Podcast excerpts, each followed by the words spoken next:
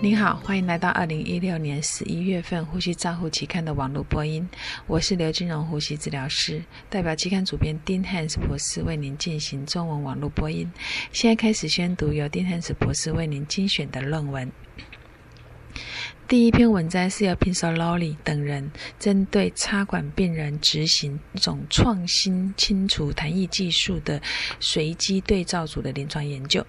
结果发现气管内管清洗设备是安全的，它可以有效的防止气管内腔内的阻塞。考卡。指出，虽然这种装置有临床实作上面的使用的潜力，但是我们还是必须要进一步的调查它的死亡和它的成本效益。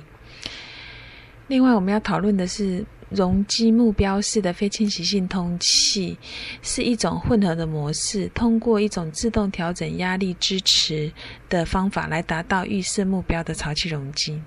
所以，第二篇我们要讨论曹等人所评估这种。啊，目标是非侵袭性通气的容通气的仪器，在改善急性呼吸衰竭病人通气的上面的成效。结果发现，这种啊容积目标式的非侵袭性通气呼吸器或压力限制型非侵袭性通气的方法，是可以提高急性高二氧化碳血症呼吸衰竭病人的呼吸支持。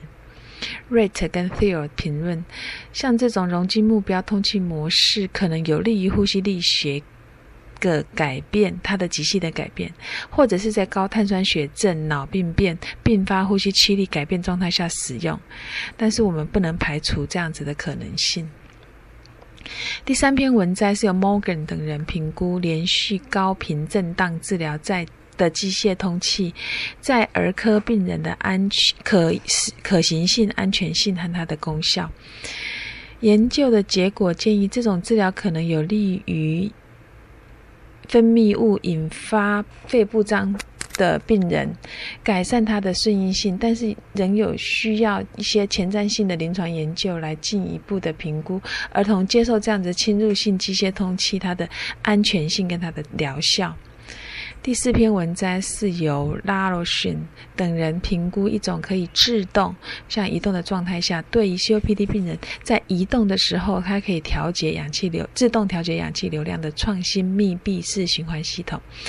结果发现，走路的时候如果有使用这种自动调整氧气流量，比固定氧气流量的病人更能够维持稳定的。血氧饱和度 （SpO2），那可以维持病人、增加病人的日常生活的运动耐力。第五篇文章要探讨的是伽马谷氨酰谷氨酰转移酶，就是 GGT，它是存在于细胞膜内的酶。那通常以前过去是用来预测炎性发炎，还有心肌梗塞或者是中风、心脏死亡的这种生物标记。那把 SOCUS 他们要研究这种生物标记用在 COPD 病人，研究他们。GGT 血清值和心血管疾病之间的关系，结果发现 GGT 的血清值可以是氧化压力的标记，它有助于去分辨 COPD 它的心血管疾病的严重程度的分级，在 COPD 病人的高 GGT 血症和心脏血管之间，它有很强的相关性。第六篇文摘是由 c a n e c o 等人，他评估 COPD 病人减少胸部和腹壁活动的时候，肺功能、吸气肌肉和运动耐力之间的关系。结果发现，大多数 COPD 的病人胸肌和腹肌的活动下降的时候，跟肺功能的 FVC 有独立的相关性。尽管腹壁的活动相对于胸壁的活动比较具有储备的能力，但是它也有独立的 FVC 相下降有关，另外它也跟六分钟步行测试的距离有独立的相关。第七篇文章是由甘内等人评估研究他们粥样动脉硬化脂质参数的血浆值对于 COPD 病人粥样动脉硬化指数的相关性。结果发现，动脉粥样硬化指数是可以用来考虑当做稳定期 COPD 病人粥样动脉硬化和心脏血管疾病的有效预测因子。第八篇文章是由 Dicaso 等人评估。COPD 病人静态和功能平衡表之间对健康照护者之间的差异，结果发现 COPD 病人的静态和功能平衡比较功能平衡量表比较差。根据评衡评估的类型，可以调节这些结果。无论是动力或者动力平台，或者是功能测试，根据疾病的严重度分类之间的平衡是比较相似的。第九篇文摘是由 Nakahara 评估他们全国性的资料库，评估 COPD 病人复健是不是可以降低死亡率的成效，观察性倾向配对时代的研究，结果发现执行复健可以减少住院的死亡率。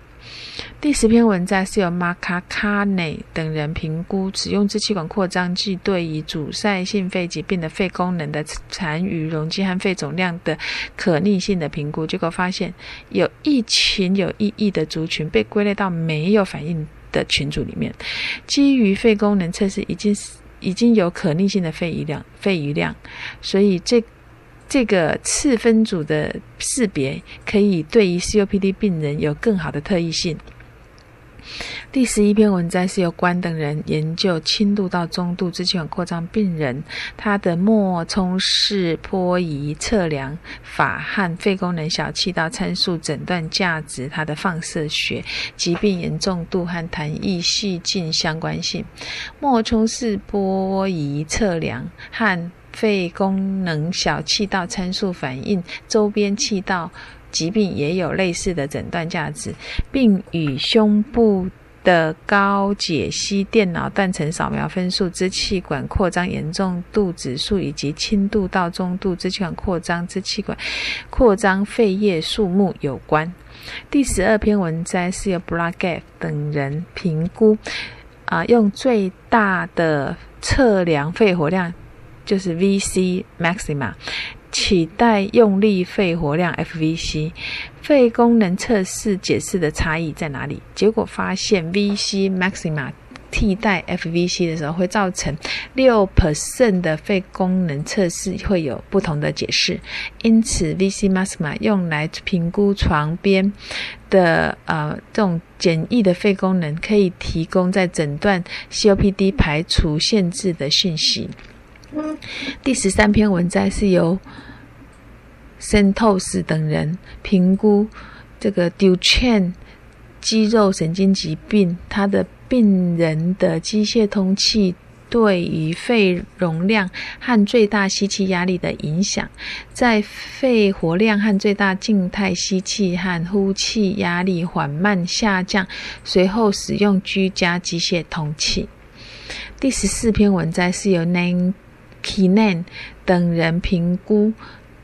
腔室不对称在监控肺张力学和肺容积效果。他们提供猪只的猪的机械给猪机械通气，然后模拟单侧不肺不张和铺路腹内高压的单侧和双侧肺损伤。结果发现，这种经肺压扫描通气肺容积，在对于胸腔不对称和腹内高压的位置，啊，会比较有改变。然而，仅仅靠经肺压无法区分肺内膨胀和肺腹胀相对之间的贡献。这个月我们发表了吸大麻的呼吸效应的系统性回顾，我们还出版了 COPD 病人相关有关的全身震动的统合性分析。以上是十一月份呼吸照护期刊的中文网络播音，由中国医药大学呼吸治疗学系刘金荣呼吸治疗师翻译和播音，周亚成呼吸治疗师的修稿与审稿。如果你想进一步了解原文的内容或过去的议题，请上美国呼吸照护期刊网站 www 点 r c j o e y n l 点 com。你也可以借由网络的订阅，自动收到未来的网络播音议题。谢谢您的参与，再见。